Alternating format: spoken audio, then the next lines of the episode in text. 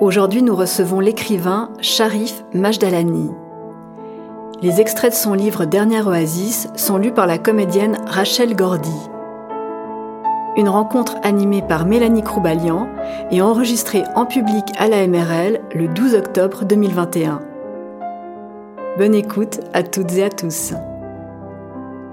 Je suis ravie d'être là en vrai, en fait, avec vous, Sharif Majdalani, parce qu'on a déjà fait deux enregistrements ensemble sans jamais se voir. Donc, c'est la première fois qu'on se voit pour de vrai. Euh, vous êtes arrivé du, Liban.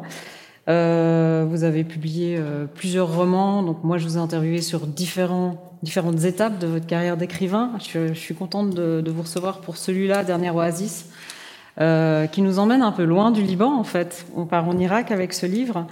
Euh, Eva a mentionné ce Beyrouth 2020, journal d'un effondrement, qui a fait beaucoup parler de lui. Et la dernière fois qu'on s'est parlé, c'était au, sujet de ce livre. Euh, ce livre qui a d'ailleurs reçu le prix euh, spécial du jury féminin, et, je trouve que c'était tellement mérité. Euh, on va voir un petit peu le lien aussi qu'il y a peut-être avec euh, Dernière Oasis. Juste pour vous préciser que le déroulement de cette rencontre, euh, on va discuter ensemble, mais si vous avez des questions à tout moment, vous pouvez nous interrompre. Je laisserai un un temps un petit peu plus long à la fin pour, euh, pour que vous ayez le temps de poser des questions avant que vous deviez filer vers deux heures. Hein. Mais arrêtez, on a le temps. Je vous embête. Ah, c'est vrai, au fond, oui. Ah là là, oui, c'est vrai. C'est un détail important. Là, je le sens bien, là, du coup, le stress de l'heure. Je vous stresserai un petit peu tout le long.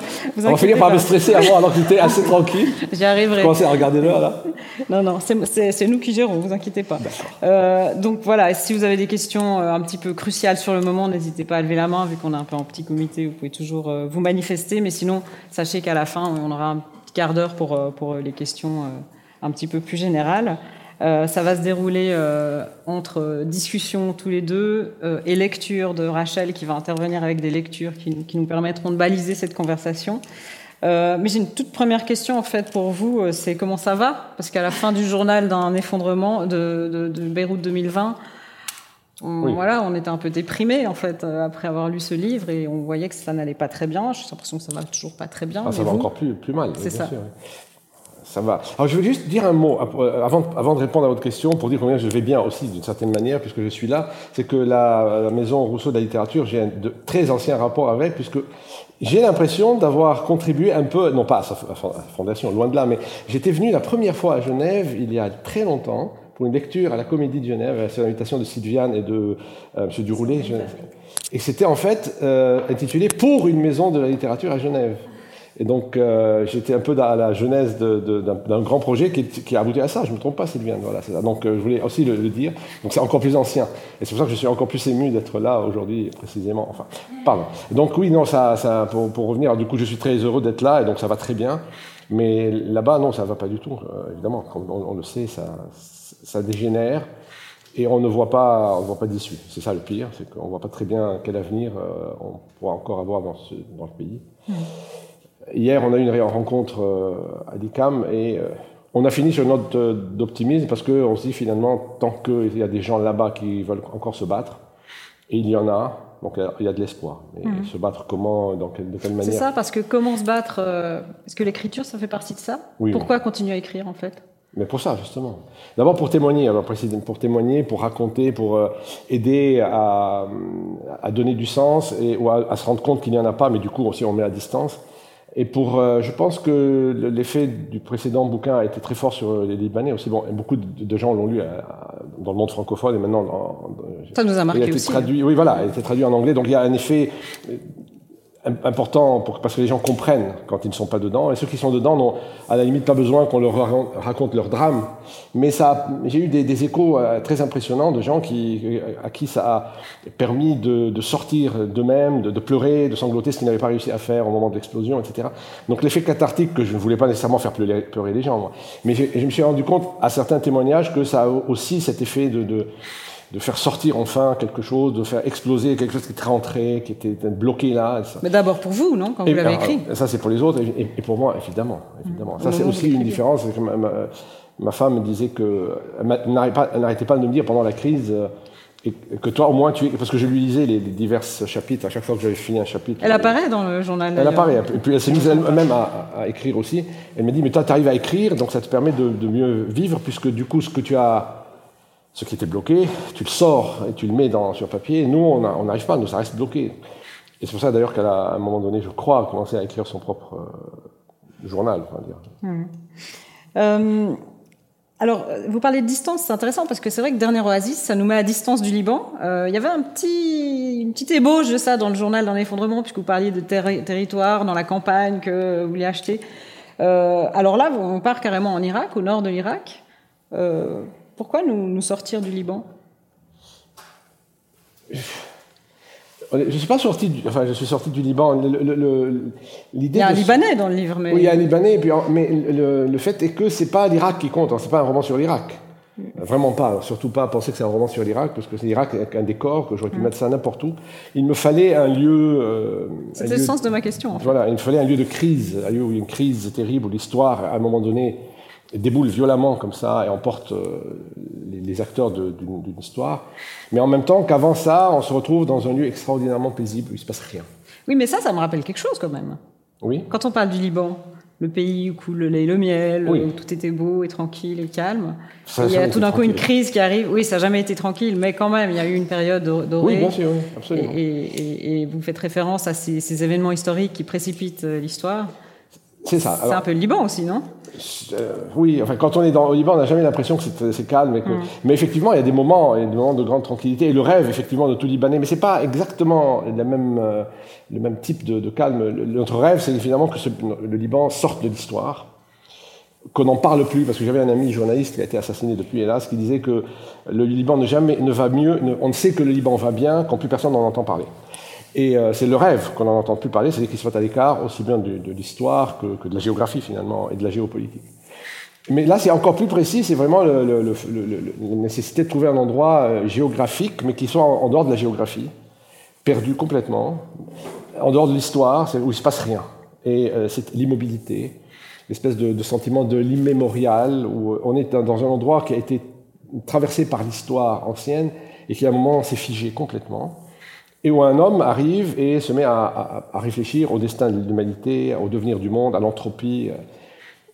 Et face à ça, tout autour, il y a euh, le mouvement qui est celui de l'histoire.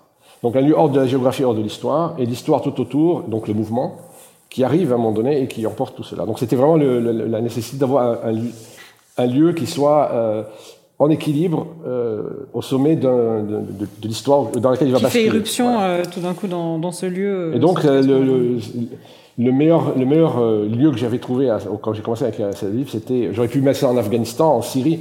D'ailleurs la question hier que quelqu'un m'a posée, pourquoi pas en Syrie? Ben, En Syrie, j'ai pas trouvé de lieu de lieu en dehors. La Syrie était vraiment au moment de la crise emportée dans, dans la violence de tous côtés. Mm. Alors que l'Irak, au nord de Mossoul, etc., il y a encore, c'est pas le désert, c'est des lieux arides il y a encore de vieux jardins. En fait, de, Et là, je trouvais que c'était bien, d'autant plus que j'ai situé ça en 2014, au moment où arrive l'État islamique, et c'est le moment où le monde a failli être aspiré par, dans, le, dans, le, gouffre. Mhm. Et ça, c'était important aussi. Peut-être qu'on pourrait déjà entendre un, premier extrait qui va nous, nous mettre en situation. Rachel Lorsque j'ouvrais la porte-fenêtre, le rideau soudain prenait le large et me précédait à l'extérieur avec une lenteur cérémonieuse, portée par l'air chaud du matin, gonflé d'une joie silencieuse. Pour sortir au grand jour, il fallait alors m'en dépêtrer, comme de la toile d'entrée d'une tente. Je faisais ensuite mes premiers pas de la journée sur la terrasse. J'avançais jusqu'à la rambarde rouillée contre laquelle je me tenais, devant les vergers fatigués, en face des montagnes diaphanes, encore noyées dans la lumière du soleil qu'elles cachaient et qui allait se lever derrière elles. Il faisait déjà très chaud. Et bientôt j'entendais en bas les pas du directeur de la coopérative, l'homme à la garde de qui étaient ces plantations avant que ne s'y installent les militaires, et qui continuait malgré leur présence à agir comme il l'avait toujours fait, à courir ces maigres vergers, à parcourir les terres difficilement préservées contre la progression du désert, à sillonner les canaux d'irrigation envasés, bouchés, inutilisables, à moins qu'il n'exagérât son zèle pour rappeler qu'il était le maître ici, avant l'arrivée de la troupe. J'entendais ses pas qui crissaient sur le gravier devant la maison. J'en interprétais toujours la cadence rapide, nerveuse, comme l'expression d'une sourde colère contre les soldats, et surtout contre leur chef, ou contre lui-même peut-être, parce qu'il n'arrivait pas à penser de l'impossible général Gadban tout le mal qu'il aurait dû, et cela, cela le faisait ronchonner, donner à son pas ce rythme agacé. Je percevais aussi par intermittence la voix des militaires sous les arbres, des militaires devenus des ouvriers agricoles par la volonté de Gadban, qui les avait mis au travail pour réparer les vieilles ponts qui faisaient arriver l'eau depuis la rivière, pour élaguer les arbres et défricher l'herbe avant que reverdissent un peu les maigres vergers de cette oasis. Et cet officier avait de surcroît squatté la bâtisse qui tenait lieu de coopérative, un bâtiment que, des années avant le blocus américain, des ingénieurs hydrauliques avaient habité après l'avoir réhabilité, ce qui expliquait la présence de chambres, de salles de bain, d'une cuisine, et qui expliquait surtout que je pouvais, moi, y dormir dans un lit, un lit de camp installé par les militaires, grinçant, dur, que j'étais heureux de quitter avant le lever du soleil pour aller marcher sur la terrasse. Depuis cette terrasse au sol en béton brut, à la balustrade mal maçonnée et descellée par endroits, je dominais les arbres fruitiers, quelques palmiers, puis le désert par-dessus leurs crêtes et au loin, vers l'est, les montagnes tassées sur elles-mêmes comme des félins à l'affût. Ces montagnes de l'est étaient le seul côté que je regardais sans inquiétude. Derrière les autres lignes de l'horizon plat, où le ciel et la terre se touchaient dans le frémissement de lumière, se cachait le danger, le point imprécis d'où allaient surgir les hordes mortelles qui menaceraient le monde civilisé. C'est du moins ainsi qu'aujourd'hui je le revis, en me demandant comment, sur le moment, nous avions pu rester tous si placides, conscients certes de l'effroyable danger que représentaient ces milices archaïques, mais peu convaincus de leur puissance et de leur capacité à avancer, à passer à l'action, à ravager la région et mettre le monde en effroi devant leur violence. Durant toutes mes journées, je contemplais avec fascination au nord et à l'ouest les confins éblouissants du désert et leurs lignes raides et frémissantes de lumière, comme une abstraite sommation, conscient que leur beauté était empoisonnée par la menace qui se cachait derrière, mais sans en mesurer tout l'abîme. D'ailleurs, cette menace faisait rire les soldats, leur confiance était totale, et je me demandais dans quoi ils la mettaient, si c'était dans leurs armes et dans leurs chars, dans l'inconsistance de ces ennemis incernables, ou c'était le plus probable, dans la personnalité de leur chef. Lorsque le matin les troufions que j'eus le temps de connaître parfaitement frappaient à la porte branlante et mal fermée et entraient bruyamment sans attendre ma réponse avec des galons d'eau pour ma toilette, ils avaient, et eurent jusqu'au bout, l'air totalement insouciant, presque léger dans leurs uniformes délavés, avec leurs bottes délacées et leurs crânes rasés. Ces horizons et ce qu'ils recelaient, c'est un jeune capitaine qui me les avait indiqués, décrits et expliqués debout avec moi sur la terrasse le jour de mon arrivée. Avant de partir pour cette absurde affaire, j'avais longuement examiné des cartes et ouvert cent fois Google Earth. Ce qui fait que pendant tout le trajet depuis Bagdad, je me remémorais avec assez de justesse le relief et la succession des principales villes où l'on passait. Salem Abdallah, qui était venu m'attendre à l'aéroport et que j'interrogeais parfois, tandis que nous roulions vers le nord, pour avoir confirmation de ce que je déduisais, avait fini par se tourner et par me demander d'un air admiratif et feignant la suspicion si je connaissais l'Irak. En dépassant Mossoul et en passant au large de Dur je crus apercevoir l'hôtel de l'antique Khorsabad. En arrivant à destination, et en attendant d'être présenté au général Gadban, ce qui évidemment n'arriva pas tout de suite, j'avais posé quelques questions à ces officiers qui me recevaient et me faisaient la causette dans la grande salle du rez-de-chaussée. Avec le jeune capitaine, j'étais sorti ensuite pour la première fois sur la terrasse du premier étage et j'avais découvert le spectacle des montagnes et du désert. C'est de lui que j'entendis les premières explications sur ce que cachait chaque point de l'horizon. Les montagnes de l'Est, derrière lesquelles se trouvaient les forces kurdes, et l'horizon étal au nord et à l'ouest, au-delà duquel commençaient les zones tenues par ce que l'on n'appelait pas encore l'État islamique. Donc ça, c'était le premier chapitre. C'est comme ça que commence le livre. Donc on n'en sait pas plus. Euh quand on a lu tout le livre, que quand on commence le livre, voilà, c'est ce on ne sait pas qui est ce personnage qui parle, on apprend ça par la suite. C'est un flashback en fait là, on, comprend qu'il a déjà vécu tout ça, que l'État islamique ne s'appelle pas comme ça, mais qu'il l'a appris par la suite. alors là, on parle de, temps et de, on sent tout de suite l'opposition entre cette nature, ce paysage que vous avez utilisé, qui se trouve être au nord de l'Irak, euh, et, l'irruption de, la violence des hommes en fait là-dedans. Euh, je, me demandais quel était le, le, rôle justement de ce paysage dans, tout ce livre en fait. Ben, le, paysage, le paysage est essentiel. Je suis très heureux de, de cette question parce que c'est vraiment fondamental. C'est essentiellement à partir du paysage que j'ai construit le livre. Alors évidemment, c'est pas un paysage. Euh, beaucoup de beaucoup de lecteurs, après euh, beaucoup de gens qui ont lu le livre, qui m'ont interrogé, m'ont dit, d'ailleurs dans les articles aussi, la splendeur du paysage et l'irruption de l'histoire je suis un peu dépassé par le, par le, peut-être par l'enthousiasme du texte que j'ai écrit, parce qu'on le voit bien quand même au début, c'est qu'une oasis, c'est même pas une oasis, c'est pas le désert autour. Le, nord de l'Irak, c'est pas le désert comme on l'imagine, euh, ce désert romantique. Euh, c'est même pas des dunes, ce sont des terres agricoles à l'abandon, donc c'est très rocailleux, c'est pas très joli. Bon, évidemment, dès qu'il y a de la verdure, c'est beau, c'est sur le bord du Tigre, il y a effectivement un ruisseau. Et donc, ça, il y avait des plantations qui étaient des coopératives agricoles du temps du, du, du du parti basse, qui, qui, sont devenues, qui ont été laissées à l'abandon. Donc, c'est des arbres plutôt fatigués. Bon, il y a les palmiers. Les palmiers n'ont besoin de personne pour. Euh, donc, c'est pas un évidemment. Après, il y a les, les, les, les montagnes du Kurdistan, mais c'est pas c'est pas non plus un, paysage. C'est pas des paysages de Suisse, quoi. On va dire. C'est pas. Euh, mais effectivement, j'ai quand même j'ai quand même beaucoup euh, euh travailler sur la question du paysage, c'est de là que c'est parti, en fait, parce j'avais besoin précisément d'un lieu où on sente l'immobilité, incarné par les montagnes, par le désert, tous ces, paysages qui bougent pas. Et évidemment, l'oasis, c'est quand même quelque chose qui peut fleurir, refleurir. Mais c'est aussi euh, le, monde agricole, le monde agricole qui est un monde cyclique, euh, et qui aussi, le, côté cyclique, c'est aussi un peu l'immobilité. C'est parce qu'il avance comme l'histoire.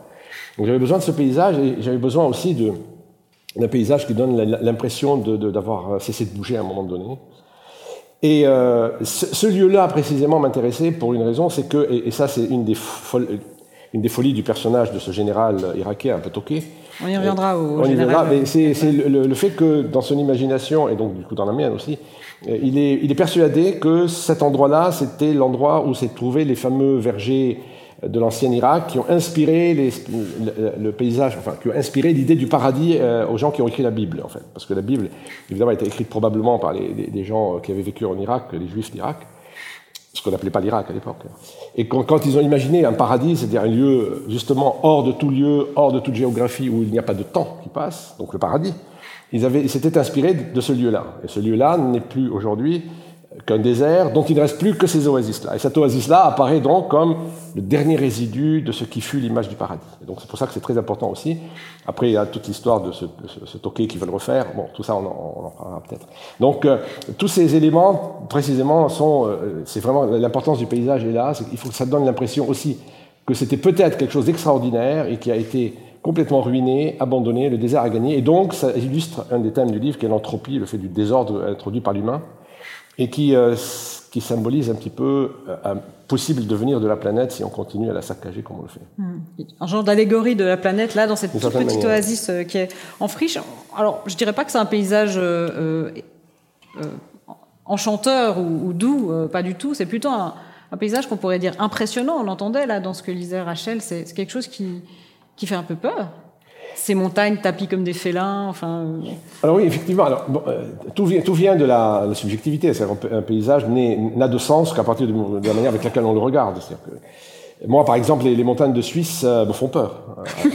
non, parce que je suis habitué à des montagnes. les montagnes libanaises sont moins hautes et ben, elles sont plus anciennes, donc elles sont plus rondes, plus, plus arrondies. Bon, il y a des gorges, mais elles, sont, dans le elles ont, elles sont, moi, je dis, elles sont à, plus à, dimension humaine, alors que les montagnes suisses vraiment, c'est très très impressionnant. Et moi, elle me faisait peur. là, depuis qu'on a été à Sierre, qu'on est revenu en train, c'est tellement fabuleux. Bon, je les ai un peu domptés, mais ça reste un, regard subjectif euh, sur le paysage. Et euh, donc le, personnage, euh, sans doute que l'impression qu'on a de, la beauté de ces paysages vient de la manière avec laquelle il en parle. Donc après tout, il leur a donné du sens. Maintenant, elles sont effrayantes pour une autre raison, effectivement, c'est que elles cachent des menaces. Elles sont elle cache des menaces et ces menaces, euh, on, on, le, sait que progressivement qu'elles vont, euh, qu'elles existent. Mais quand le personnage arrive, il y a quand même déjà caché, on ne sait pas trop où. Ça, c'est ça, qui fait le plus peur, c'est qu'on sent que le danger va peut-être venir, mais on ne sait pas, de quel côté.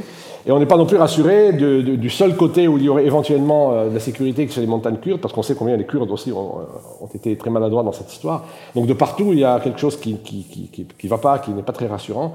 Et ce qui fait de l'oasis un lieu euh, un peu maternel qui, qui permet de, de, de, se sentir à l'abri, mais en même temps pas tellement, puisqu'il suffit de rien pour qu'ils soient emportés, effectivement. Il y a aussi le rôle de ce narrateur, qui est finalement euh, lui aussi étranger, qui arrive là et qui se sent pas tellement chez lui, parce qu'on parle du camp, euh, il est dans une pièce qui est pas très confortable. Ça aussi, ça contribue à cette, cette inquiétude sourde du début du, livre. C'est un, un, étranger, parce qu'il y a un Libanais qui arrive en Irak. évidemment, euh, quand on est très loin, on a l'impression que tout ça c'est la même chose, c'est le Moyen-Orient, ils sont tous pareils. évidemment, un Libanais de Beyrouth qui va en Irak, c'est aussi étranger que pour un Suisse qui irait. Hein, il dit régulièrement qu'il ne comprend pas toujours ce que lui disent les gens non plus. Bien sûr, c'est pas le même arabe. Euh, bon, après, il s'y accoutume, il finit par comprendre. Donc la langue n'est pas la même, absolument, le, le paysage ne sont pas les mêmes. Mais en même temps aussi le sentiment d'étrangeté, parce qu'il est au milieu de militaires, euh, sur une oasis, enfin sur une, des plantations. Et donc tout ça crée l'étrangeté et, il va progressivement y prendre goût parce que il, comprend qu'il peut, euh, il, peut effectivement mettre tout ça un petit peu à, distance et du coup être dans cette totale immobilité. Et, là, il est heureux et progressivement, il prend conscience que tout ça a quelque chose de paradisiaque. Non pas par la beauté du spectacle, parce qu'une fois de plus, c'est un peu fatigué, euh, mais parce que rien ne bouge. Rien ne bouge. Et puis, évidemment, les nuits sont très très belles, les soirées sont belles, les nuits, évidemment, extraordinairement. Évidemment, dans le désert, la nuit. Euh, Il parle de l'aube aussi. Hein, l'aube. Dans le désert, c'est toujours un peu. Enfin, pas, le désert, parce que dans les vrais déserts, euh, l'aube, le jour se lève très, très, brutalement et tombe comme une pierre, c'est inouï. Là, c'est pas vraiment le désert. Donc, les, les, aubes et les crépuscules sont, peuvent être très, très beaux. Et euh, le ciel, au mois d'août, au-dessus du désert, on a l'impression qu'on peut le toucher, quoi. C'est une lumière inouïe. Et donc tout ça fait que du coup, il, il adore ce paysage qui n'est pas spécialement effectivement agréable au hmm. commencement. C'est un lieu qui existe vraiment, que vous avez visité que j'ai pas visité, non, malheureusement, je ne pouvais pas aller à ce moment-là du tout en hmm. Irak. Bon, j'ai beaucoup, beaucoup euh, étudié, rapproché de moi par, grâce euh, aux possibilités d'Internet. Et après, j'ai énormément interrogé d'Irakiens réfugiés, notamment les chrétiens de ces régions-là, précisément, qui étaient autour de nous à Beyrouth sur les détails euh, de la possibilité qu'il y ait eu des, melons, des, abricots, des grillons, des moustiques, euh, la chaleur, le sens de la chaleur. Il fallait parce que tout ça, tout ça réside dans la, le côté charnel. et si évidemment on rate le moindre petit détail, ou quelqu'un vous dise mais qu'est-ce que vous racontez euh, Il n'y a pas ci, il n'y a pas ça, on transpire pas. On... Tout l'effet est foutu quoi. Mm. Donc je craignais vraiment qu'on aille me faire des remarques sur ça. Donc j'ai beaucoup beaucoup interrogé ces gens-là. Et bah, apparemment des gens qui ont lu le livre, puisque j'ai été invité en Irak à la fin du mois je suis, je suis venu en Irak et que les gens connaissent le lieu. J'ai interrogé la dame qui m'a dit non, non, mais on a l'impression que tu es déjà venu. Donc, hum, on y croit. Et c'est vrai que le, narrateur ressent tout ça avec tous ses sens. Il le raconte d'une manière très proche de lui, hum. finalement, pas tellement euh, comme un, un, scientifique qui analyserait tout ça de son œil de spécialiste des antiquités, mais plutôt comme un humain euh, qui se trouve là un peu parachuté et puis, avec cette euh, perception un petit peu euh, difficile pour lui, parce qu'il y a des militaires qui sont transformés en ouvriers, il ne sait pas très bien qui est quoi, il a du mal à communiquer, on ne lui donne pas d'informations. Et ça aussi, ça participe, il me semble, à, l'étrangeté, en fait, de, toute cette situation qui est hors du temps. Parce qu'au fond, ça parle beaucoup du temps. Ah oui, ça parle que du temps, en fait. Euh, tous mes livres parlent que du temps, en fait. Du temps qui passe, ou qui s'arrête, ou qui, qui bascule. Euh, effectivement, donc, euh, la, la, l'étrangeté, alors évidemment, il y a aussi derrière de, de, des lectures, enfin, bah, bah, tout livre qui naît, naît de, de lectures qu'on a, qu'on a faites. Il n'y a pas un seul livre qui tombe comme ça de lui-même. Il est forcément inspiré, ou en tout cas, il y a à l'horizon ou derrière nous des, des, des choses qu'on a lues. Et moi, j'ai été fasciné par des, des, livres, notamment, on me dit souvent, ça ressemble au désert des Tartares. Euh, oui, euh, mais c'est pas ce livre-là qui m'a, moi, dont je me suis aperçu qu'il était derrière, euh, qui travaillait. C'est plus un livre, des livres de Julien Gracq, notamment Le Rivage des Sirtes, mhm. qui est le livre sur un homme qui vient attendre que de l'autre côté de la mer, il y a des, des, États barbares qui vont envahir le sien et qui sont en même temps extraordinairement fascinants, vers lesquels il va aller. Il va donc provoquer une guerre. Bon, ça c'est. Et donc cette espèce de, mystère que cache l'horizon et donc l'inquiétude que ça crée, ça vient davantage de, de, des livres de, de Julien Gracq. Il y a un autre livre qui s'appelle Un balcon en forêt de Gracq, où euh, l'autre qui, qui, est derrière les forêts, c'est des Allemands. Enfin, ce sont les Allemands en 1939. Et donc j'aurais presque pu appeler ce livre Un balcon sur le désert, pour, référence à, Julien Gracq, ça, aurait été trop... Parce qu'effectivement, je m'en suis Parce aperçu, que ce qui est angoissant, c'est en fait, une, terrasse, une terrasse sur le désert. Il a, alors il a une terrasse sur le désert, puis ce qui est angoissant, c'est qu'il ne se passe rien, justement. C'est peut-être ce rien. livre. Pas tout- oui, après, oui, non, après, il y a des choses mais qui se mais c'est le but, hein, je voulais vraiment qu'il se... Ça crée une tension, c'est-à-dire qu'on se dit... bon, Mais tant mieux, Oui. c'est le but en fait. Après- C'est un petit peu l'idée. euh, ça. Parce que dans d'autres livres, comme j'ai écrit un livre qui s'appelle Villa des femmes, on m'a dit toujours il se passe rien et brut- brutalement ça, ça, ça démarre. Ça se passe au Liban, c'est une villa où euh, là aussi on vit pendant 30 années. Alors je suis d'accord du coup avec ce que vous disiez sur euh, euh, l'oasis. Peut-être euh, être le Liban d'antan. Dans ce livre qui s'appelle Villa des femmes, c'était euh, le Liban euh, vécu par, au- au- à partir de la vie d'une famille, d'un clan. Et pendant euh, cette vie de clan, de famille, euh, dans, sur un domaine où on a l'impression qu'il ne se passe rien. Et au moment où la guerre arrive, évidemment, l'histoire déferle. Et vous avez raison, finalement, c'est la même chose. oui. Enfin, donc, euh, effectivement, l'oasis pourrait être aussi le Liban ancien. Mais toujours est-il que c'est volontaire, c'est très euh, électrocardiogramme plat en apparence, et puis ensuite ça bouge beaucoup. oui. Hum, Avec des petits indices quand même dans cet électrocardiogramme. Heureusement, il va se passer, sinon... ça. Ouais, sûr. Euh, on a un deuxième extrait. Alors ça, c'est on avance un petit peu dans, dans le livre. Euh, je ne sais pas s'il y a besoin de présenter, mais non, je crois qu'on va y aller comme ça. Il serait peut-être nécessaire que j'explique maintenant les raisons, ou plutôt les excuses que je me suis données, qui finirent par me pousser à travailler à la vente des antiquités détenues par le général Gadban. Même si les choses ne se déroulèrent pas comme elles auraient dû, et que je suis aujourd'hui quitte de cette affaire, il n'en demeure pas moins que je me suis effectivement prêtée en toute lucidité à la vente des objets, en en assumant les risques non seulement pénaux mais aussi éthiques. Sans tourner autour du pot ou tenter de trouver des justifications, je dirais que la raison est sans aucun doute de l'ordre de l'ego, liée à cette passion pour le beau que j'ai déjà mentionné et qui crée toujours chez moi un besoin jaloux de le posséder quand je l'ai à portée de main, de manière à le lier à ma personne, d'être de chaque parcelle qui en est dispersée de par le monde le dépositaire et le responsable, ce qui peut d'ailleurs expliquer pourquoi je fais ce métier. Dès le début, je ne pus accepter l'idée d'abandonner les frises et les statues entreposées sur l'oasis de Cherfanier, en sachant pertinemment que de toute manière, elles finiraient bradées par de vulgaires contrebandiers, qui les disperseraient en en abîmant certaines ou en les dénaturant, et qu'elles disparaîtraient pour toujours. Être lié à ces merveilles était pour moi essentiel. Afin que mon nom leur fût à jamais associé, j'allais jusqu'à imaginer écrire de- dessus quelque article ou un texte qui ferait date et forcément scandale. Juste ce genre d'idée absurde mais qui à ce moment m'enthousiasmait. Elle se mêlait parfois à d'autres, plus sages mais tout aussi illusoires, qui consistaient par exemple à convaincre les musées les plus importants de recevoir cet ensemble par un protocole provisoire que je leur proposerais, de concert avec le général. J'imaginais rendre crédible pour cela l'histoire du, trés- du trésor des chamards, et j'en parlais longuement dans un mail à mon ancien collègue du British Museum, qui m'assurait que ça ne marcherait pas. Et je m'en doutais bien. J'hésitais encore durant les jours suivants, mais au bout d'une semaine de va-et-vient, de réflexions qui m'empêchaient de dormir et me donnaient un air distrait que les officiers et le directeur remarquèrent, j'entrepris d'écrire à mes contacts à Moscou et à Singapour, où j'avais des clients, pour les mettre au courant d'une possible affaire concernant des antiquités irakiennes. Je dois avouer tout de même que la personnalité du général Gadban me fit à plusieurs reprises réfléchir à mes décisions.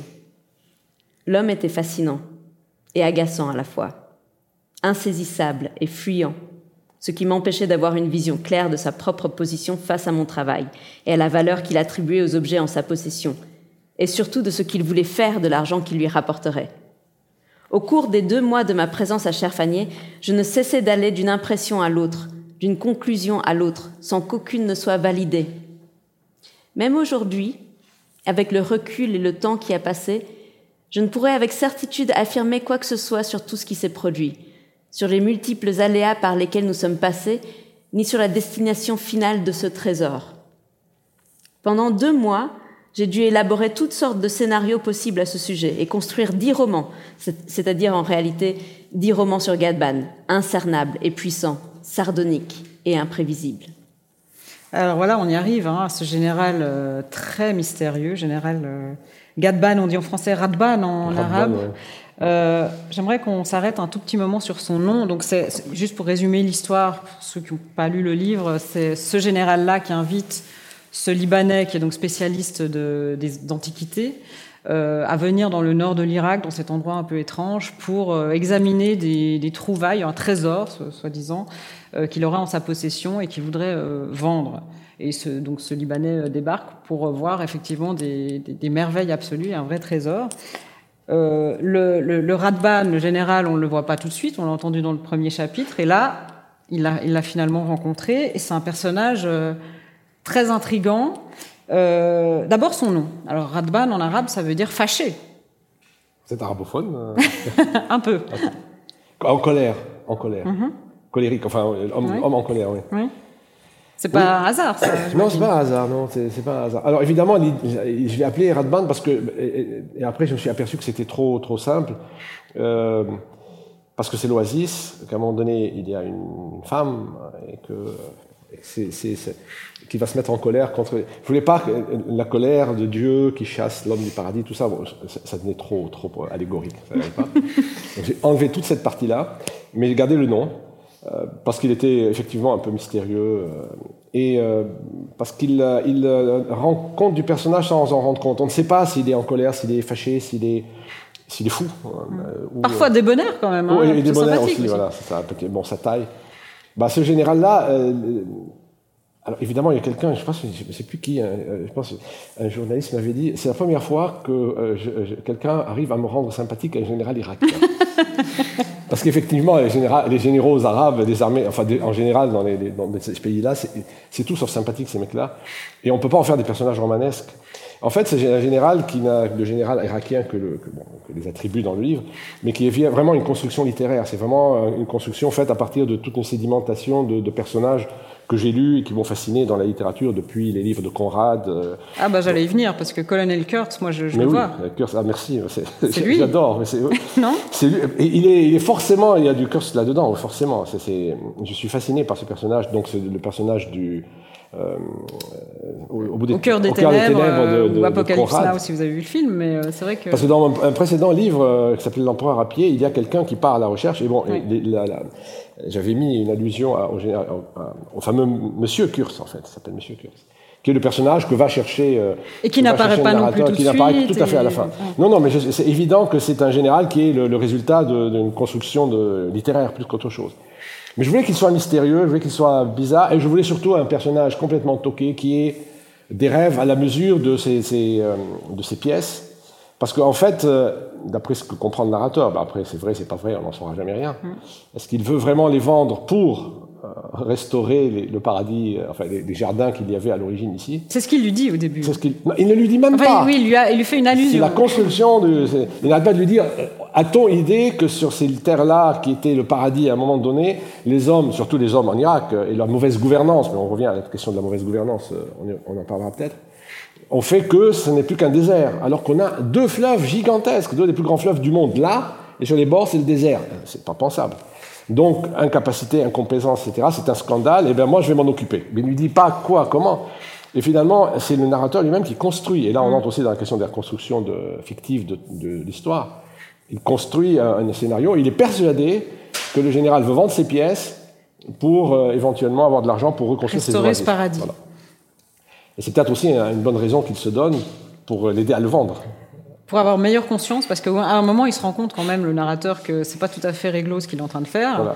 que c'est de la contrebande en fait. Complètement, oui. Et, et, et donc, il se dit, finalement, c'est pour la bonne bon, cause. Moi, c'est pour une bonne cause, une cause politique, euh, voilà. Et donc. Euh, et ce qu'on ne saura peut-être finalement jamais, parce que ce colonel, ce, ce Radban, il est, il est, il nous échappe en fait. Il glisse entre les mains. Complètement, oui. Du narrateur et de nous. Oui, c'est ça. Ouais. du coup. Euh, bah, J'allais vous demander justement comment vous l'avez construit, mais euh, c'est vrai qu'il y a le colonel Kurtz, il y a d'autres, euh, j'imagine. Je ne sais pas, d'autres personnages, des personnages certainement venus de, de, de chez euh, Julien Gracq, mm -hmm. notamment dans Le Rivage des Cirques, cet émissaire de, de là-bas qui arrive. Donc tous ces personnages un peu singuliers, mystérieux, et qui ont un discours pas très compréhensible sur l'histoire, sur le monde, que des narrateurs essaient de réinterpréter. C'est donc tout, il y en a certainement d'autres. Maintenant, là, ça ne me vient pas. Sans doute mm -hmm. de Jules Verne aussi. Dans Jules Verne, il y a aussi des personnages un peu cinglés comme ça. Et tout ça, c'est vraiment tout un imaginaire littéraire qui finit par devenir se cristallise sous la forme d'un personnage. Vous avez parlé justement de ce lien qu'il a au passé en disant je veux restaurer ce passé glorieux de, de, de cet endroit-là, ces jardins. Il y a ce fameux trésor aussi qui évoque ce, ce glorieux passé. Euh, quel est votre lien à, ce passé glorieux? Aucun, en fait, aucun lien à ce passé glorieux, c'est le, le, passé de l'humanité, en fait. Donc, euh, j'ai autant de liens que n'importe quel humain, parce que c'est, c'était l'image du paradis, donc c'est le paradis qu'on a tous lu dans la Bible, qui, est à peine décrit dans la Bible, en fait. Mais c'est l'idée aussi que des, paysages qui étaient magnifiques et qui sont en train d'être grignotés, peut-être pas partout dans le monde, là, aujourd'hui, mais beaucoup dans, plutôt dans l'hémisphère sud, en train de partir. Du coup aussi les paysages euh, euh, du, Moyen-Orient qui sont dans un état de, dé, de dégradation terrifiante. Euh, et le Liban aussi, du coup aussi, qui est un, pays effectivement qui était un pays magnifique, qui est en train d'être vraiment abîmé par la spéculation, par le laisser aller, la mauvaise gouvernance. Donc, en ce sens, c'est en ce sens-là que ce paysage, et du coup aussi tout ce qui, tout, tout ce qui sort de terre, euh, les, les, découvertes archéologiques, tout ça, ben c'est une autre affaire, c'est un rapport au beau là du coup. Mais tout ça qui sort de terre et qu'on gaspille, qu'on abîme, qu'on qu qu dilapide, là actuellement, la, la, la, la, destruction des patrimoines, la, la, destruction de Palmyre, tout ça, c'est, mmh. ça fait partie de ce grand mouvement d'entropie qui détruit la planète et qui me fait mal, et du coup, ça me, ça, c'est ce rapport-là que j'ai à un passé pas nécessairement très ancien, mais qui est en train de, de partir comme ça. C'est pas un hasard d'ailleurs si le narrateur est spécialiste des antiquités, parce que lui, il a un rapport au beau euh, un peu égocentrique, il le dit, hein, oui, parce qu'il est, il est très. Euh... C'est plus un rapport au beau euh, qu'un rapport à des antiquités, en fait. Mm -hmm. Ce qui l'intéresse, c'est. Euh, il le dit d'ailleurs, il insiste beaucoup sur ça lui-même. C'est un peu moi qui parle, du coup, forcément. Je me disais aussi, ouais. ouais. c'est bizarre. hein, c'est moins l'antiquité elle-même. Parce qu'on m'a dit, vous êtes passionné d'antiquité. Non, non, non, non, pas. Mais ce qui m'intéresse, c'est la, le moment, j'ai toujours imaginé le moment où la, une, quelque chose de très beau, une sculpture apparaît, euh, apparaît euh, qu'un un, mec qui passe sa vie à grignoter, à, vous savez comment ils travaillent les archéologues, c'est vraiment ils grattent. Euh, Avec un petit pinceau. Et puis des machins, et puis à un moment donné, il y a quelque chose qui apparaît progressivement, et puis c'est une statue qui est là, qui dort depuis 2000 ans. Et c'était le dévoilement de, de, quelque chose de beau, c'est le dévoilement qui était fascinant. Et je pense que ce rapport au beau est souvent un rapport de dévoilement. Quand on va voir une, une, un, un, tableau, moi, je suis peut-être pas le seul, mais quand je vais à Paris, je vais systématiquement, c'est un truc que ma femme me connaît, c'est l'éthique que j'ai, je vais au Louvre pour voir un tableau. Là, j'ai envie d'aller voir un tableau de je sais pas quoi. Je vais parce que je sens que j'en ai besoin et quand je le découvre, je le connais très bien ce tableau, je l'ai vu 20 fois. Toujours le même. C'est un nouveau, par exemple, ça peut arriver. Beaucoup à un moment donné, j'ai ma période Titien, j'ai ma période Véronèse, j'ai ma période bon. Euh, c'est le dévoilement. J'ai l'impression qu'à chaque fois, l'œuvre m'est dévoilée de nouveau. Et quand on en découvre de nouvelles, on a vraiment l'impression que soudain un voile se lève sur quelque chose. Et ce qui est encore plus impressionnant, c'est quand on connaît un tableau ou une œuvre qu'on a vue sur les réseaux sociaux, dans les livres, etc., qu'on la voit vraiment pour la première fois. En, réel, en vrai. Parfois, on est un peu déçu parce que la lumière des téléphones portables donne. Euh, mais parfois, pas du tout. Par exemple, euh, Cézanne, euh, l'œuvre de Cézanne, c'est vraiment le symbole du dévoilement pour moi. Cézanne, j'ai dit, bon, ça va, on a compris Cézanne, Cézanne. Moi, j'ai vécu à Aix-en-Provence en plus. Et le jour, la première fois que Cézanne est revenu à Aix dans une exposition, on nous a montré des grands tableaux qui sont en Amérique, en fait. Ça a été un choc, la lumière des tableaux de Cézanne. Ça, c'est vraiment le, soudain quelque chose se dévoile. Et donc, c'est le dévoilement qui fait, qui est notre rapport au beau et que ce, qui intéresse ce personnage. C'est plus le fait de, de, vivre le moment où une œuvre sort de terre que, le fait, que l'œuvre elle-même qui reste après dans un musée. Et c'est pour ça qu'après, son activité va consister systématiquement à aller dans la fameuse remise où sont installés et de il les couvre, il les couvre avec des, des, des, des tissus, draps, des draps, etc. Et le lendemain, il revient, il les dévoile. Et à chaque fois une réapparition, et à chaque fois une nouvelle émotion qui naît. Et c'est ça qui lui importe, plus que les objets eux-mêmes. Après, les objets, comme vous l'avez très bien dit, représentent aussi les activités agricoles et militaires qui étaient systématiquement sur les fresques assyriennes et qui sont la, projection artistique de ce qui se passe sur l'oasis. L'oasis, c'est les militaires qui sont transformés en, en ouvriers agricoles. Et c'est ce qu'on voit essentiellement sur les, euh, grandes fresques. Quand on va au British Museum au, au Louvre, c'est un récit répétitif, systématique dans toutes les fresques. Euh, on la cueille, vie on, voilà, on cueille, on chasse, on cueille, on chasse, on fait la guerre, on cueille, on chasse. Ce truc cyclique, finalement, aussi, qui est euh, l'immobilité du temps. Mmh. Bah justement, on va y venir à ce, ce truc cyclique, comme vous dites. Euh, juste après un troisième extrait, ça c'est nous qui l'avons choisi. Les autres, c'est vous qui ah. les avez sélectionnés, mais là c'est Rachel et la moi. surprise, oui. J'avais toujours pensé, quand j'habitais l'Occident, que notre époque, c'est-à-dire celle des démocraties, était le plus haut sommet de responsabilité et de lucidité auquel était parvenue l'humanité. Or je crains, lui dis-je, que l'on ne réside que peu de temps sur les sommets, et que nous soyons désormais déjà sur le versant descendant. Le temps des démocraties aura été une brève période de funambulisme historique, une grande époque de l'histoire humaine, qui hélas est en train de s'achever à cause d'innombrables facteurs dont les principaux sont certes l'inintelligence des masses ou leur peu de lucidité et l'irresponsabilité des hommes qui gouvernent le monde, mais aussi l'instinct grégaire, la fascination pour le désordre, l'envie d'en découdre en permanence et aussi sans doute la pulsion suicidaire de toute société à un moment de son existence. Cette pulsion est une de celles qui m'avait le plus donné à réfléchir quand je faisais mes études en Europe. Et je me suis pris à me demander si les peuples démocratiques ne finissent pas par se morfondre dans l'ennui ou dans le ressentiment et se trouvent comme pris d'une envie d'action, d'un besoin d'en découdre, d'allumer de grands brasiers et de se jeter dedans, poussés par d'inexplicables montées de désir. Mais cette pulsion, on peut aussi la deviner dans les querelles futiles des Byzantins, alors que les menaces vénitiennes et turques sur eux étaient grandes. Dans le choix des peuples du Mexique, par pure haine des Aztèques, de s'allier aux Espagnols qui allaient les décimer. Dans l'indolence des Perses alors que les Mongols étaient à leur porte. Dans les révolutions communistes et anarchistes. Dans la soumission de l'Allemagne au nazisme. Peut-être est-ce là une part de la nature humaine, dont le désir est toujours ravageur, destructeur, et ne peut jouir vraiment que du spectacle de la violence et du désordre, comme dans l'amour et le sexe. L'avenir du monde serait donc en cela en effet prévisible. Mais son histoire n'est nullement répétitive. Le désordre et la violence ne se répètent pas, ils vont en s'amplifiant. Depuis la seconde où l'homme a coupé le premier arbre, a déblayé pour la première fois un terrain pour bâtir une ville, a planifié la première fois d'en découdre avec son voisin, et jusqu'aux grandes calamités d'aujourd'hui en passant par les invasions, les révolutions, les guerres, les massacres et l'exploitation sans frein de la planète, l'histoire a été droit devant elle, mue par une force implacable, celle de l'entropie. Peut-être même que cette dernière a débuté à l'instant inexplicable et terrifiant du grand bang originel, lorsque le tout mystérieux et fermé sur soi s'est incompréhensiblement ouvert, a explosé en propulsant ces gigantesques miettes qui ne cessent d'élargir l'univers. Le devenir de notre planète et celui de l'histoire humaine ne serait de ce point de vue que l'un des mille milliards de microscopiques prolongements du grand chaos inauguré au commencement de la création. L'entropie est comme un immense mouvement, peut-être le résultat propre du mouvement, qui corrompt fatalement le corps qui bouge, un mouvement dans lequel nous sommes pris à notre corps défendant, qui nous emporte avec tout le reste vers ses accomplissements ultimes. Lorsque je me tue ce jour-là, après avoir achevé d'exprimer ce raisonnement devant lui, le supérieur demeura un moment silencieux, pensif. Je me plus à croire que c'était aussi d'un air secrètement approbateur.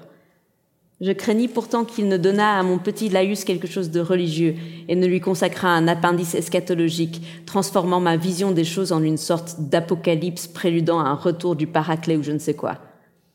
Mais il sourit et se demanda si ma théorie n'était pas trop mécanique, ce que j'avais reproché à la sienne, et si elle n'était pas elle aussi une manière de faire prévaloir une forme de nécessité, certes négative, mais une nécessité quand même, qui non seulement abolissait la volonté de l'homme et son rôle actif sur son destin, mais aussi le rôle du hasard, dont je faisais pourtant un élément essentiel dans le devenir du monde. Je répondis que tout ce que j'avais avancé n'abolissait en rien le hasard, que le devenir anthropique du monde lui était soumis, que le premier mouvement de l'univers, explosion ou pas, était peut-être le fait d'un hasard, que ses répercussions auraient pu être celles qu'elles ont été, ou d'autres tout aussi bien, mais qui ne l'ont pas été, et que depuis lors on ne pouvait prévoir ni de quelle manière, ni à quelle allure les choses se font et surtout se défont.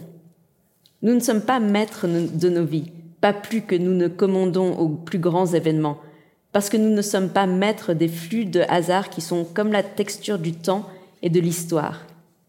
Mais nous pouvons en revanche travailler savamment avec ces flux, jouer avec les mailles et agir entre elles pour tirer le meilleur et nous forger ce qu'on appellera après coup nos destins.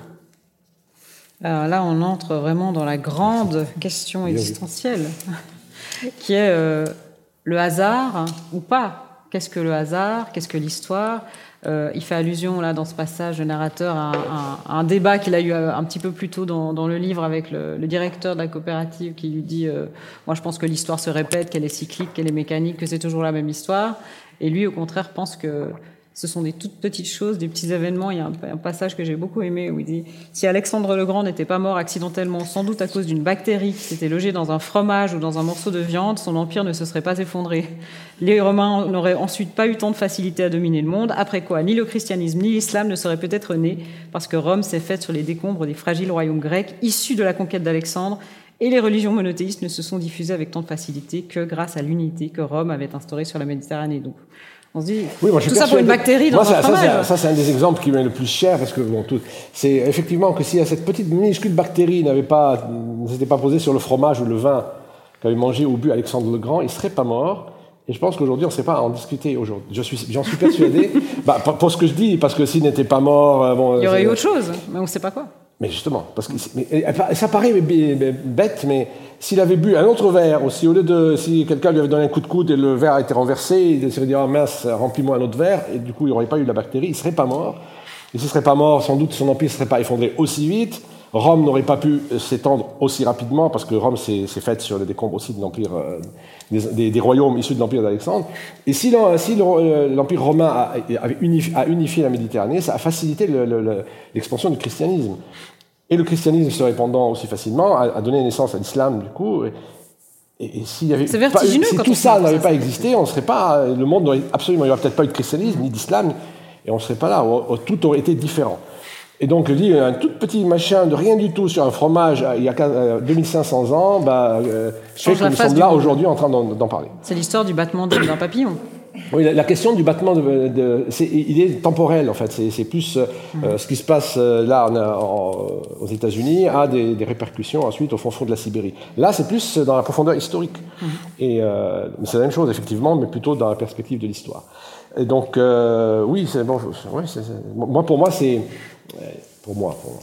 je pense qu'effectivement, l'histoire est quelque chose qui est tissé d'un nombre considérable de de choses qui font que... Alors tout le propos vient de, du fait qu'on a l'impression souvent que l'histoire euh, et donc les événements sont plus ou moins dominés par euh, des volontés humaines supérieures, ou pas supérieures, mais par des collectivités qui font des plans, par des, euh, des, nations qui ont des projets, et donc que l'histoire va de manière cohérente et logique d'un événement à l'autre, alors qu'il me semble que tout est plutôt le fait de, hasard, d'abord foncièrement de hasard, mais aussi beaucoup d'incompétence, d'égoïsme, et aussi d'imbécilité euh, énorme, qui font que euh, les événements vont... On fait des plans, tous on fait des plans, comme dans nos vies. Je décide aujourd'hui de faire ça le matin, puis à midi, puis ensuite il y a 50 trucs qui m'empêchent de faire la moitié de ce que j'avais prévu.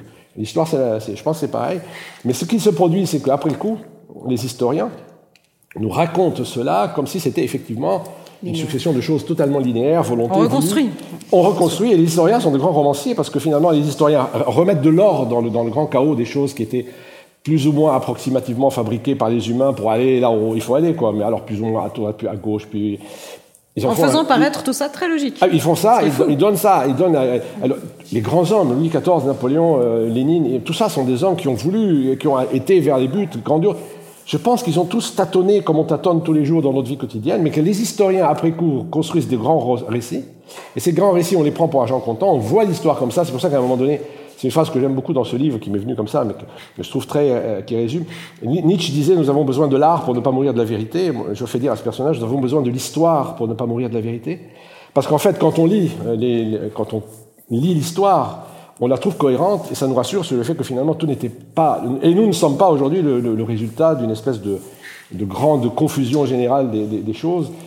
Et que finalement c'est rassurant, ça nous permet de, vivre dans un grand récit que l'on se construit et qui nous permet aussi de projeter l'avenir comme un, comme un récit possible, et donc de croire que les choses ont une cohérence, une forme, alors que je pense qu'elles n'en ont aucun.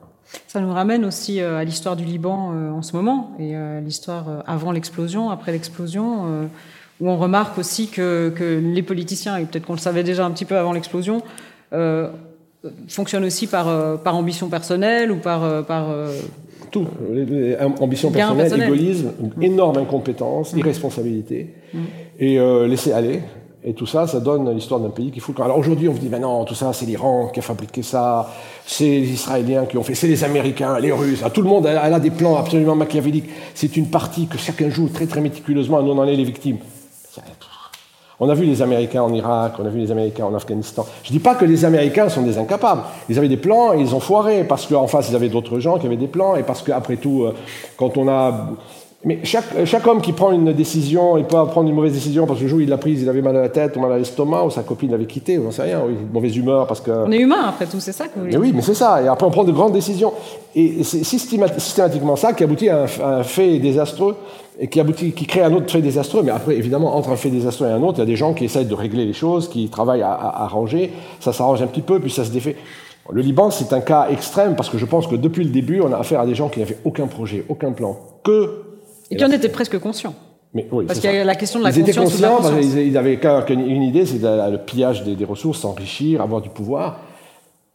Mais je ne sais pas jusqu'à quel point ils se rendaient compte de la calamité qu'ils étaient en train de, Tout le monde vous dit, mais si, ils savaient très bien. Enfin, ils savaient très bien. Non, ils ne savaient pas. ou alors, on dit, non, non, c'est pas, c'est ça, c'est un plan. Euh, ça, c'est l'idée du plan qui Le complotisme. Voilà. Et là, évidemment, tout ça a un nom aujourd'hui, aujourd'hui, depuis une dizaine d'années, c'est le complotisme. Mais le complotisme a évidemment est une forme de paranoïa complète. Le complotisme, c'est euh, si on m'a mis cette bouteille d'eau, c'est parce qu'à l'origine il y a quelque chose qui. Le complotisme va loger dans des, détails invraisemblables. Tout est voulu par des puissances méchantes. Et par du principe qu'on contrôle beaucoup plus que ce qu'on ne contrôle en vrai. Oui, mais le complotisme a cette idée que tout est voulu par des forces méchantes. Mm. Parce que je dis qu'il n'y a pas de force méchante, il n'y a pas de force bienfaisante, il y a simplement des forces qui essayent de travailler et qui, qui toutes euh, font ce qu'elles peuvent, en fait. Voilà, c'est ça.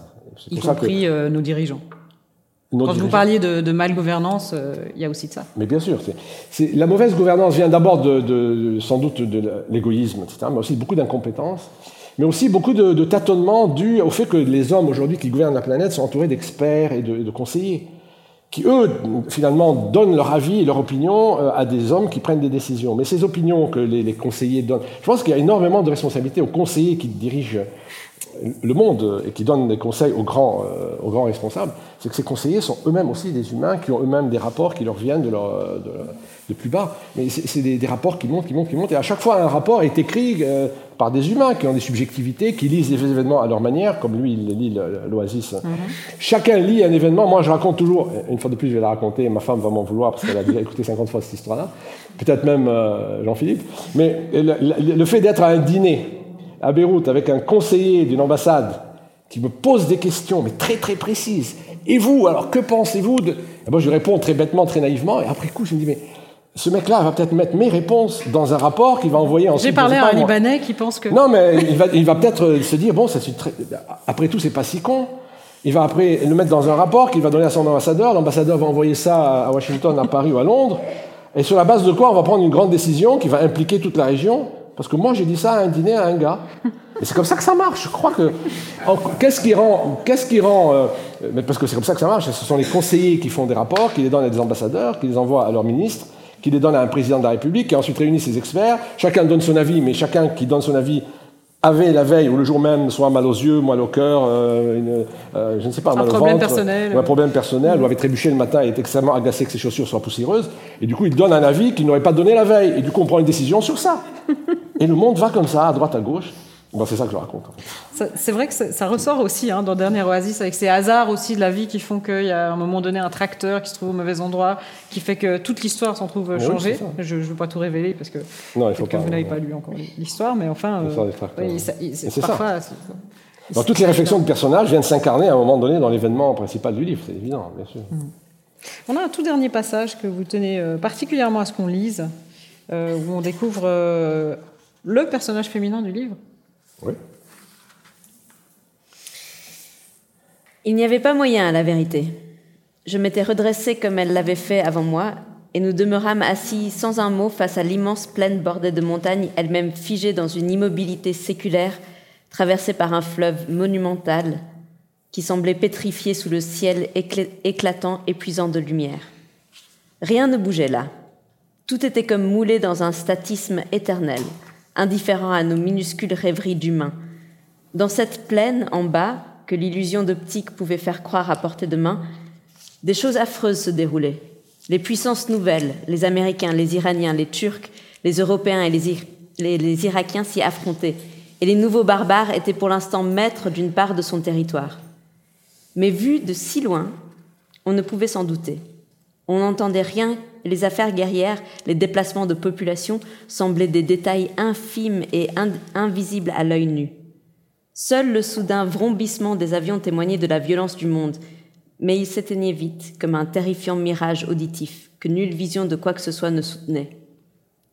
Le grésillement continu et monotone du drone, lui, ne faisait que rendre perceptible la vastitude du monde sous nos yeux et la calme indifférence dans laquelle il se drapait. Et c'était peut-être ça le plus fascinant, bien davantage que les agissements mystérieux d'un agent secret hypothétique, ce mutisme, ce silence imposant dont s'enveloppent les grandeurs qui nous entourent de tous côtés et qui semblent comme souverainement recroquevillées sur un sens qu'elles ne nous délivreront jamais, nous laissant ainsi indéfiniment face à l'énigme de notre propre présence, une énigme dont nous nous acharnons à nous distraire par notre agitation, notre activité sans frein, nos conflits, nos haines, nos guerres, notre passion à produire des biens et à les consommer et à détruire pour cela méthodiquement la planète. J'eus une brève mais très forte nostalgie pour les journées passées sur l'oasis, quand il ne s'y produisait rien que l'écoulement semblable à lui-même des jours et des nuits, et pour la nuit que nous y avions passée, Chérine et moi, environnés par les événements et leur brutalité. Des événements restés néanmoins comme suspendus, pétrifiés à notre seuil pour quelques heures avant de déferler à nouveau de tous côtés. Chérine voulut soudain savoir à quoi je pensais. Je haussai les épaules, comme si c'était sans importance. Elle enserra ses jambes entre ses bras et fixant l'horizon sans fin, elle me demanda si je croyais vraiment que toute cette plaine à nos pieds était à l'origine un immense jardin, comme le prétendait son père. Je ne savais pas, mais c'était possible, avec la présence de ce fleuve. Je, lui dis que ce n'était pas pour rien que l'humanité se prétendait née ici, et qu'elle y avait mis comme dans un paradis le premier homme et la première femme. Puis je songeais que, depuis notre position et durant trois millénaires, des dizaines de peuples qui s'étaient succédés ici, les Araméens, les Armorites, les Hébreux, les Hittites, les Perses, les Grecs, les Romains, les Arabes ou les Ottomans, voyaient ces sommets qui nous entouraient exactement comme nous les voyons avec sans doute cette différence qu'il voyait peut-être aussi d'immenses jardins, en effet, à la place de ce désert qui s'étalait maintenant sous nos pieds. Des jardins qu'en moins de cent ans, les hommes de notre siècle avaient réussi à saccager irrémédiablement. Si la civilisation humaine a commencé ici, cette plaine donne aujourd'hui une image de ce que sera sa fin. Chirine ne commenta pas. Elle m'écoutait en regardant les montagnes du Kurdistan et les méandres du fleuve, et à un moment, elle me demanda si je parvenais à distinguer l'oasis. J'avais déjà essayé de la localiser. J'avais cru voir en arrivant vers le sud-ouest un filet bleu qui était peut-être la rivière bordant les plantations. La lumière avait changé depuis. Elle faisait maintenant frémir encore plus fortement l'horizon et le rendait un peu flou. Je cherchais pourtant de nouveau à retrouver le tracé du cours d'eau et la tache bleu sombre des plantations. En vain. Voilà, ça nous ramène à cette, euh, cette idée de la nature qui est totalement immuable et nous qui faisons que passer en nous agitant passablement. Oui, ça. C'est euh, ce qu'on disait au début. La boucle est bouclée. Mais j'aimerais qu'on revienne sur Chirine, qui est un personnage assez intrigant dans le livre. Elle sert à quoi dans le livre pour vous? Oh, ben, je, ben, si je le dis, ça va, ça va, ça va un peu. Ça gâche l'histoire un peu. Je crois, oui. Mhm. Elle a un rôle important à jouer. Maintenant, à l'origine, il fallait. Bon, euh, c'est aussi la. Alors, il y a Donc, c'est la fille du, général. C'est la fille du général. La, beauté de, la beauté des lieux vécus euh, subjectivement par ce personnage. Il y a la beauté euh, qui se révèle à chaque, à chaque, à travers la, beauté des, des, objets qui sont là. Et il y a une troisième forme de beauté, évidemment, qui est la beauté, qui est l'émotion non plus esthétique, mais l'émotion voilà, du désir. Donc tout ça euh, vient, vient, vient se, se, concentrer sur, sur ce territoire de l'oasis. Mais en même temps, cette femme-là est aussi, a aussi un rôle euh, dans l'histoire, dans l'histoire avec un grand H aussi. Et elle, va, elle est aussi, elle contribue, on ne peut pas en dire plus malheureusement comme ça, mhm. mais elle contribue à rendre euh, finalement opaque tout ce qui se passe. Parce qu'en définitive, ce personnage, jusqu'au bout, il comprend pas, il n'aura pas tout compris. Elle reste insaisissable aussi pour lui. Elle aussi, euh, comme son père, en fait. Et euh, elle permet aussi de, de, se rendre compte, elle est ce par quoi définitivement le, le personnage comprend que tout ce qu'il a pensé, cru, n'était que des constructions euh, romanesques. Ces explications qu'il a Ses élaborées. propres explications, de... les 50 explications qu'il a élaborées, ces 50 possibilités qui toutes auraient pu exister, auraient pu être vraies, et qu'en définitive aucune ne l'était, c'est ce qu'elle semble lui, lui, montrer à la fin. Et, et, du coup, ça justifie aussi que tout ce que nous imaginons être la vérité, y compris la vérité historique, euh, ce, ce sont que des constructions mmh. romanesques. On est pratiquement dans Matrix, là. Finalement. Euh, L'ambiance du livre est très éloignée du, du, film. Oui, ça, oui. Signature, alors ouais. Parce que le Bien temps sûr. passe. Hein. Thank you.